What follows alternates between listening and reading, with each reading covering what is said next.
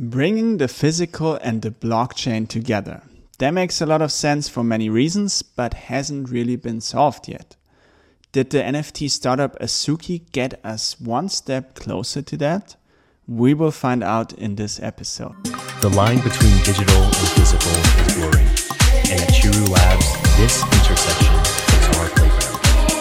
Hello and herzlich willkommen to the Bernhard Neumann podcast. Here you get insights, assessments, and knowledge around the topics of Web3, NFTs, and crypto.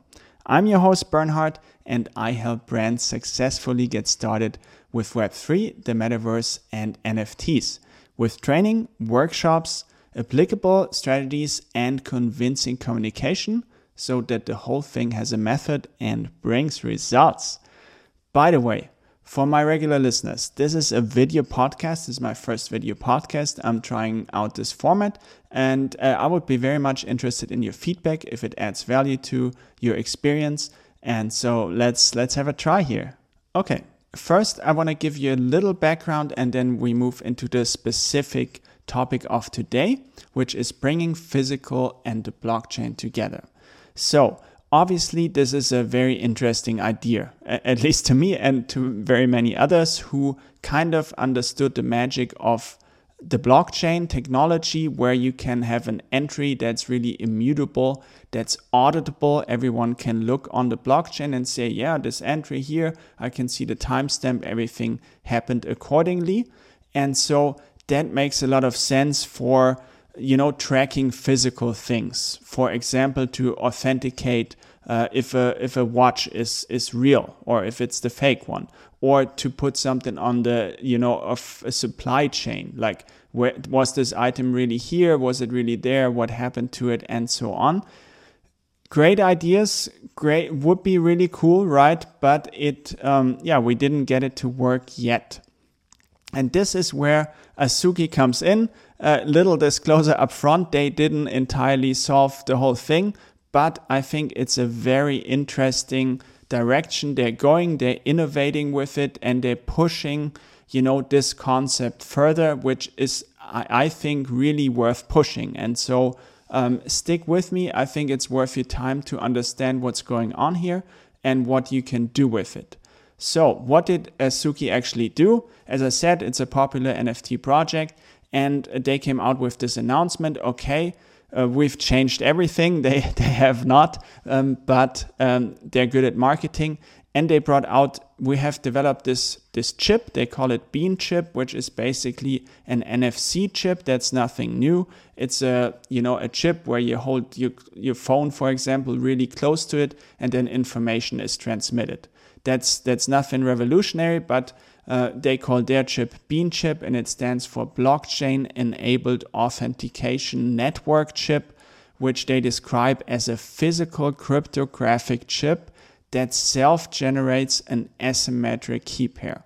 I'm no techie in this way, so I, I don't know, but I assume this is just an NFC chip. But what's the interesting part? What they did is they tied this NFC chip, this bean chip they call it, to an NFT. And they developed a really cool mechanic that solves a lot of the problems that we had before. So what was the problem with, uh, you know, like physical and, and blockchain stuff together? A problem was, okay, if I have a digital representation on the blockchain, let's say an NFT. I have this really valuable watch, and the watchmaker gave me also an NFT as authentication. Really nice, but I can move this NFT freely. Like there's there's nothing from preventing me to sell it. Someone can steal it from me um, it, it can all happen. So, so there was no link between the two. And this is where uh, I think Azuki came in and innovated or, or pushed uh, innovation here further, pushed the whole industry further, where they developed uh, a standard, a smart contract standard that actually links the two in a nice way. And what they call it is scan to own. So, as you can see in, in this little clip here, whoever has the physical item can scan the chip, like the chip is in the physical item. Whoever has it can scan it, and then the NFT automatically goes into the wallet of the person that just scanned it. That means this is a physical first approach, but um, if you own the physical thing, you can own the NFT, you can own the counterpart. And so, as you can see here, there's a clear link now. Like, it's not like I could move the NFT and I still have the physical good. Like, we have a clear link. And that's, uh, in my eyes, very interesting because it gets us one step closer to authentication. So, if I have you know the watch and there's this chip in it and I can scan, I can also see which NFT is linked to it, right? And with the blockchain, there is no faking. It's very easy and it's very clear if it's the real thing or not. There's there's you can make it seem like it is, but it's very easy to verify is this the real smart contract um, that that the NFT should be from. And so you can actually if if you keep this link, if you cannot remove um, this chip from the watch, for example, you can actually authenticate the watch because the NFT cannot be faked in the end. And so, if this chip is linked to the real NFT, then you can be certain that it's um, authentic. But obviously, maybe you can remove the chip um, too easy and you can implant it in a fake, then we ha- still have the problem.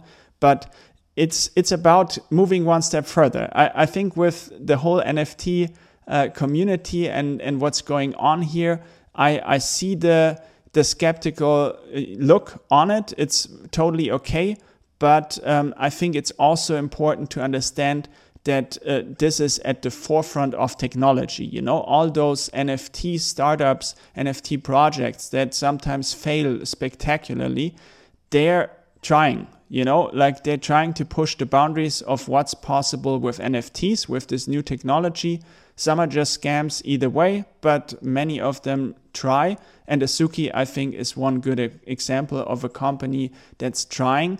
And it's trying to solve a pretty big problem here. Like this is nothing uh, to, to sneeze at really. Um, if that works and if we can get even closer to uh, yeah to to actually having that true link and and getting that right there's so much you can do for for physical goods for how we you know like how we trade physical goods how we track physical goods and i'm really excited for that and and also for for you to understand obviously um, as AR, for example, augmented reality becomes more and more popular. So we want to merge the, the physical and the digital, and, and this is a nice way this is also very interesting. You know, if you if you can verify, okay, I own something physical, but I also own it digital, like that's that's a, a good problem to be solved because our world is very digital and uh, but you want to be sure okay does this person actually have the the sneaker um, that they, they say? And now you can prove it digitally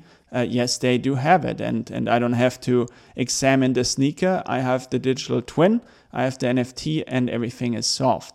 So, from that standpoint, I think that's very interesting what Azuki is doing and, and very notable, not just for NFTs, but for all fashion, for all luxury industry. This is kind of big, guys. This is kind of big. And also for the, the branding part, obviously, my, my background is branding marketing. So, uh, you can imagine if you can tie physical things to, to digital assets and you can so you can track it also digitally like with the blockchain obviously you, now you can track okay who owned this before who owns it now.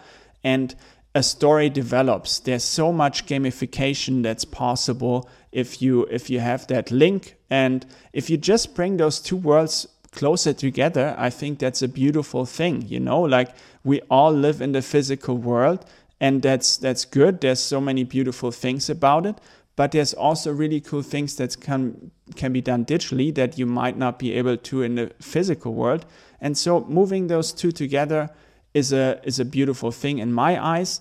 And uh, this this um, yeah attempt to to solve problems with NFT technology um, is is I think really cool and, and gets us into the right direction. I would be interested what you think about it. Um, is this significant? What where where does your mind go? What can we do with this technology?